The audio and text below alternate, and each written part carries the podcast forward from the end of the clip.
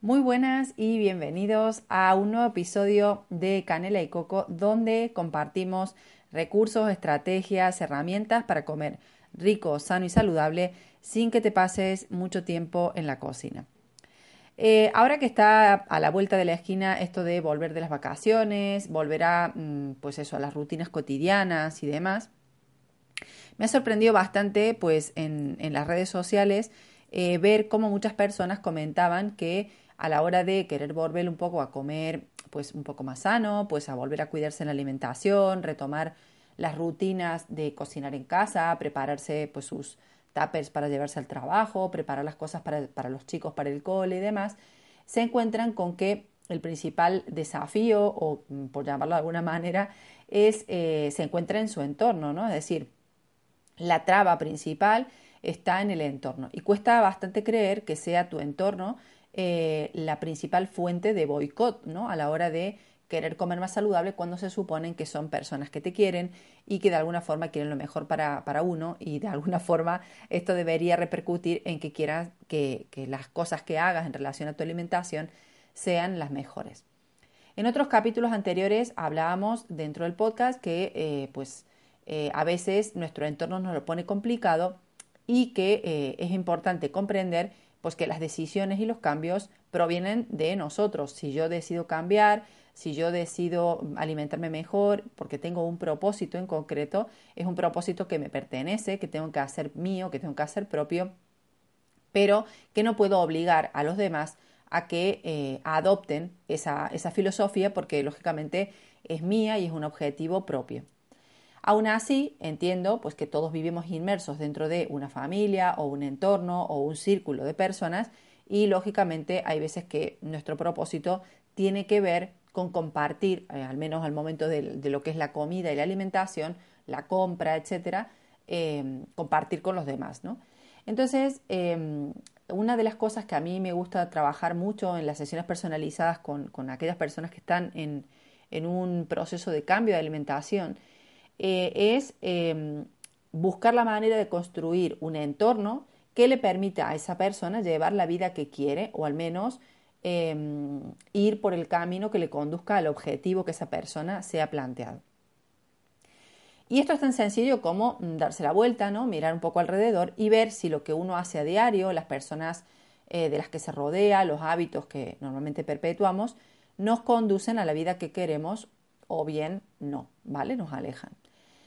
Cuando hablamos normalmente de alimentación saludable, pero bueno, se puede extrapolar como a todos los ámbitos de nuestra vida, normalmente nuestro cerebro, que ya hemos hablado en otros podcasts también, tiene esta facilidad para ahorrar energía, es su, forma de supervivencia, em, se busca mm, alguna, algún aliado que sea lo más em, parecido, digamos, a un protector para que nosotros mandemos a tomar vientos pues, nuestros propósitos, ¿no? Entonces, nos contamos eh, algunas excusas, nos contamos milongas como no tengo fuerza de voluntad, es que mi familia no me ayuda, en mi entorno no me acompañan, eh, parece que me boicotean mis elecciones, es que no tengo tiempo, es que no sé cocinar, etcétera, etcétera, etcétera. ¿no? Es decir, normalmente, dependiendo un poco de a qué aspecto de, de nosotros le demos más importancia, nuestro cerebro va a jugar esa baza porque va a saber que comentándonos o haciendo eh, esa aparición, vamos a mm, prestarle más atención y lógicamente el propósito pues se va a quedar un poco en el camino. Por ello, em, un clic importante se produce cuando nos hacemos responsables de aquello que queremos y pasamos a la acción. Como siempre digo, eh, lo que tenemos que tratar de buscar es medio colársela al cerebro para que los pequeños cambios que vayamos haciendo sean justamente pequeños a él no le supongan un gran esfuerzo y de alguna forma, día sí, día también, vayamos reforzando esa ruta neuronal que nos permita construir el hábito que finalmente nosotros queremos perpetuar para nuestras vidas.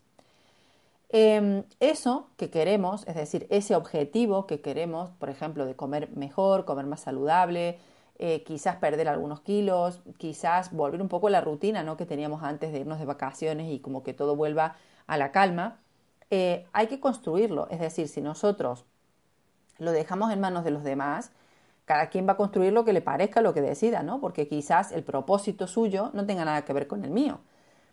Por ello, si nosotros queremos sentirnos más saludables y cambiar nuestra alimentación, hay que mirar a nuestro alrededor y pensar qué decisiones podemos tomar hoy para que nos acerquen a eso que queremos.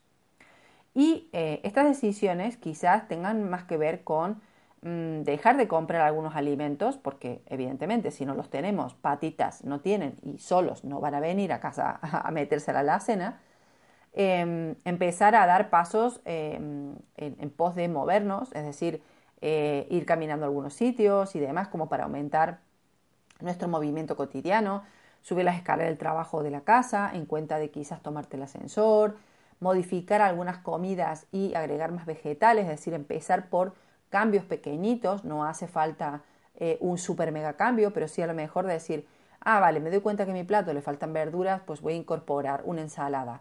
Em, o voy a incorporar eh, una fruta al día a día.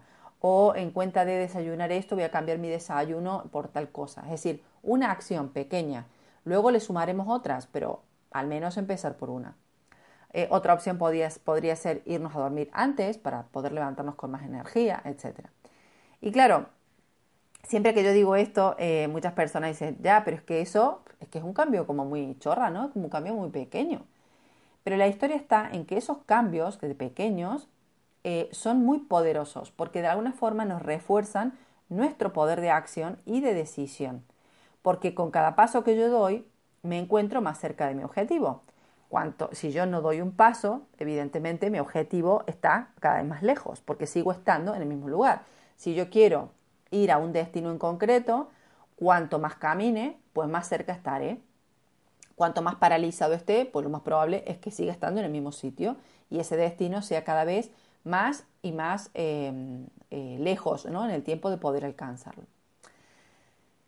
Normalmente, mm, si te has percatado, eh, muchas veces cuando nosotros tomamos la decisión de alimentarnos mejor o sentirnos más saludables y, lógicamente, eh, adoptar hábitos ¿no? que los sustentes, como te decía antes, hacer ejercicio, dormir mejor, eh, autoconocerte, invertir en tu persona y demás, nos damos cuenta, o yo me he dado cuenta también, de que vivimos en un entorno que, se le denomina normalmente obesogénico, que no tiene que ver con eh, la obesidad en sí misma, sino con factores que propician que eh, no nos movamos, factores que propician que consumamos productos más palatables, factores, etcétera, ¿no?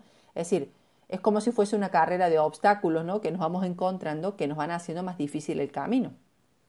Por ejemplo, si te has fijado, em, en muchos sitios tenemos escaleras mecánicas, ¿no? Que nos trasladan de un, lado al otro. Y muchas veces nuestro cerebro y además, pues eso, ¿no? La pereza, que vamos por ahí con prisas y demás, bueno, venga, es que me subo la escalera mecánica porque así llego más rápido. En cuenta de subir las escaleras andando que requiere una, eh, un desgaste energético ¿no? y, un, fortalecimiento de nuestros músculos. Eh, luego vamos al supermercado o vamos en la calle y demás, nos encontramos con productos procesados muy, muy, muy baratos y que están al alcance de la mano. Es decir, a lo mejor nos encontramos con 20 croissants pues a un euro. Em, lógicamente, eh, eso, mm, si vale un euro, evidentemente, pues la, calidad ¿no? del producto tiene que ser nefasta. Eh, pero claro, nos encontramos con que eso es mucho más eh, fácil de adquirir hora, cuando vamos a hacer la compra que a lo mejor, por decir, un kilo de mm, cerezas, higos o cualquier otra fruta de temporada. Luego, las reuniones sociales normalmente suelen ser alrededor de una mesa lo cual en algunos casos está bien, pero la historia es que muchas veces en esas mesas se propician opciones poco saludables. Es decir, em, es como que tenemos interiorizado el hecho de salir a comer fuera, salir a comer con, unos amigos o compartir una mesa, con poner cosas de picoteo o, cosas para, comer que sean poco sanas, que sean muy palatables, muy ricas en calorías y, em, mm, bueno, pues eso, ¿no? Como menos nutritivas posibles. Luego eh, nos encontramos con personas también de nuestro entorno que nos regalan perlas como mm, por un día no pasa nada, ¿no? El famoso, la famosa frase.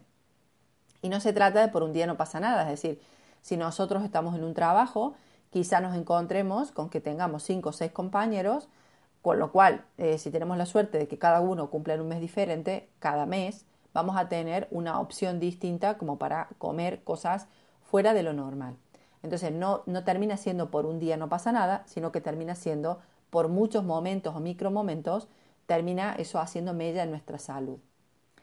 Em, luego también nos encontramos con publicidad constante donde no, se nos ofrece recompensas cotidianas, como por ejemplo el alcohol, los dulces, la comida rápida. Es decir, ¿has tenido un día de mierda? No te preocupes, pues te puedes comer esta tarrina de helado. Tu jefe no ha sido, mm, eh, no sé, buena persona porque tal cosa, pues no pasa nada, pues tal. Es como que asociamos la recompensa rápida con eh, estímulos o con comida que lo tenemos, digamos, al alcance de la mano, que hemos dicho que son bastante baratos y que lógicamente no contribuyen a nuestro propósito de sentirnos mejor. luego también, eh, en muchos casos, nos encontramos con entornos que piden explicaciones cuando nos ven a actuar diferente en torno a la alimentación. Es decir, ay, pero vos vivís a dieta, ay, pero eso tiene que estar horrible, ay, pero es que esto tal cosa, yo no sé cómo no te cansas de comer tal cosa. O, es decir, en cuenta de callarse la boca, básicamente porque no le hemos pedido su opinión, eh, también está el hecho de respetar que la otra persona pueda hacer elecciones diferentes. Y muchas veces esa crítica encubierta o esa mm, pregunta incordiosa dice más de esa persona, de aquello que quizás esa persona querría conseguir, de aquello que esa persona quizás querría hacer y no está siendo capaz de eh, ponerse en marcha. Y eh, otra de las opciones que, se encuentran en este entorno obesogénico son productos em, que encontramos cada vez más palatables, es decir, productos muy adictivos que tienen una combinación bomba explosiva de potenciadores del sabor, que modifican la percepción de nuestro, del sabor en nuestro paladar, eh, con mucha cantidad de sal agregada, con mucha cantidad de azúcar agregada, que hace que luego pues, el resto de cosas en su estado más o menos natural eh, no nos sepan a nada y lógicamente cuando comemos ese tipo de, productos eh, querramos comernos todos, ¿no? O sea, mm, no paramos hasta que no se acaba lo que hay en la bolsa. Esto se le denomina ambiente obesogénico básicamente porque de alguna forma boicotean em, o nos lo ponen como muy complicado el hecho de poder eh, alimentarnos mejor, nutrir nuestro cuerpo para tener más energía, para poder hacer aquellas cosas que queremos. Pero claro, Muchas veces cuando estamos metidos ¿no? en este ambiente nos cuesta salir como un poco de la matrix, de la burbuja y, ver estos obstáculos. Es decir, lo tenemos tan interiorizado que creemos que eso es lo normal, ¿no? Pero eh, cuando una vez salimos de ahí, cuando una vez nos despertamos, nos damos cuenta que eh, hay un camino que transitar y que no siempre, dependiendo ¿no? dónde estemos y con quién estemos y, y cómo sea nuestro entorno, nos va a resultar más fácil o más difícil em, poder alcanzar eh, aquello que queremos. Mi invitación en relación a esto, eh, como te decía al principio, es que te des cuenta que lo que quieres conseguir, en este caso, este objetivo de sentirte mejor, nutrir tu cuerpo, eh, estar con más energía, quizás bajar de peso, etcétera, es algo que se construye. Es decir, no es algo que hacemos ching, un chasquido de dedos y aparece, se construye. No es de un día para otro ni es un camino de rosas, pero es un camino en el que se avanza conforme vayas tomando decisiones diferentes. A mí me han servido tomar decisiones contundentes sobre aquellas cosas que están dentro de mi radio de acción. Y esto es muy importante porque nuestro radio de acción es pequeño en comparativa si nosotros queremos abarcar, digamos, como todo. Yo no voy a poder tener influencia sobre la publicidad que se emite en televisión, pero puedo elegir no ver televisión. Yo no voy a tener injerencia, por ejemplo, sobre los precios que se ponen en un supermercado, pero sí tengo poder para meterlos en mi carro de la compra o no. Eh, quizás yo no pueda, em, pues a lo mejor, dejar de ponerle potenciadores del sabor a determinados productos, pero sí puedo no comprarlos. Es decir, yo no, mm, no, puedo ir despotricando contra el resto del universo, lo que tengo que hacer es pensar qué cosas puedo hacer yo, es decir, dónde tengo capacidad de accionar. Dentro de lo que es em, este radio de acción, tendríamos que mirar aquellas cosas que dependan de nosotros y que si las hago me van a ayudar a construir un entorno seguro. Un entorno seguro que lógicamente es flexible. Como hemos dicho, eh, no se trata de ir con el tupper bajo el brazo a todos los sitios, tener un margen de flexibilidad nos da salud mental, nos da la posibilidad de sociabilizar y de poder eh, tener un poco de cintura, pero también nos permite pues, construir un entorno seguro en el que nosotros podamos em, de alguna forma pues, sentirnos como queremos y alcanzar el objetivo que nos hemos planteado. Yo te voy a compartir algunas estrategias que yo he utilizado por si eh, te pueden ser de ayuda. Lo primero, sanear la compra semanal. Mm, hace ya cinco años que cuando vamos a comprar hay productos que directamente no entran en casa, es decir, productos procesados, ni azúcares, ni bebidas azucaradas, ni yogures azucarados, ni postrecitos, ni galletitas, ni snacks fritos, etc. Es decir, si yo no los traigo, nosotros no los consumimos en casa. Y eso es muy importante. Es evidente de que ha habido un proceso. Yo te cuento este, esto, eh, empezó hace cinco años. Lógicamente, al principio, a lo mejor mm, no se puede desterrar de raíz, o sí, eso ya dependerá de cómo sean en tu casa, pero es un proceso. Otra opción eh, también es tener en mi despensa, que tengas en tu despensa, ingredientes o productos acordes a este objetivo que te has marcado. Por ejemplo, todos los días, eh, todos tenemos días, perdón, en los que de repente pues, nos antojamos y buscamos en la comida nuestra fuente de recompensa. Quizás no podamos ese día cambiar el mal día que hemos tenido, eh, ese día capaz que ni nos apetezca salir a caminar por ahí como para darnos una vuelta de rosca a la cabeza y cambiar un poco el aire y tenemos la comida como una recompensa rápida. Pero si yo tengo galletas, chocolates, etcétera, que no me aportan nutrientes, lo más probable es que sucumba ante eso y no pare hasta que no me haya terminado el paquete. Pero si yo tengo mm, frutos secos, naturales, semillas, frutas deshidratadas, chocolate de más del 75, cuando el antojo llame a la puerta, encontraré alimentos que me aporten saciedad y que van a ser nutritivos. Es decir, eh, nadie puede comerse una bolsa de nueces mm, a punta pala así. Comerás un poco y luego eso terminará por saciarte. Em, otro recurso es tener en mi nevera eh, recursos o ingredientes con los que puedas preparar comida nutritiva. Es decir, eh, más allá de que yo sea una mm, obsesiva con el tema del tiempo y de quizás de poder buscar opciones ¿no? para optimizarlo y que siempre te comparto a través de Canela y Coco, es verdad que no siempre el tiempo es mi aliado, eh, porque bueno, hay veces que a lo mejor tengo más trabajo o lo que fuere y quizás a lo mejor no me ha dado tiempo a preparar o a tener cosas hechas en la nevera. Sin embargo, eh, no renuncio a comer saludable porque sé el impacto que eso tiene en mi salud. Por tanto, eh, siempre tengo en la nevera algo para hacerme una ensalada, algo para hacerme un revuelto. Em, la opción es tener mm, opciones, digamos, para tener un fast food, pero que sea saludable en casa y no sucumbir siempre a la llamada del teléfono y pedir ¿no? comida por ahí. Otra, otra estrategia es almacenar también en la despensa productos sanos que me faciliten de esas elecciones. Es decir, mm, algunas latas de pescado, mm, aceitunas, conservas de legumbres o vegetales ¿no? que, congeladas que me ayuden a salir de un apuro cuando de repente pues, no tengo mucho en casa y como te decía el tiempo puede que se te haya echado encima.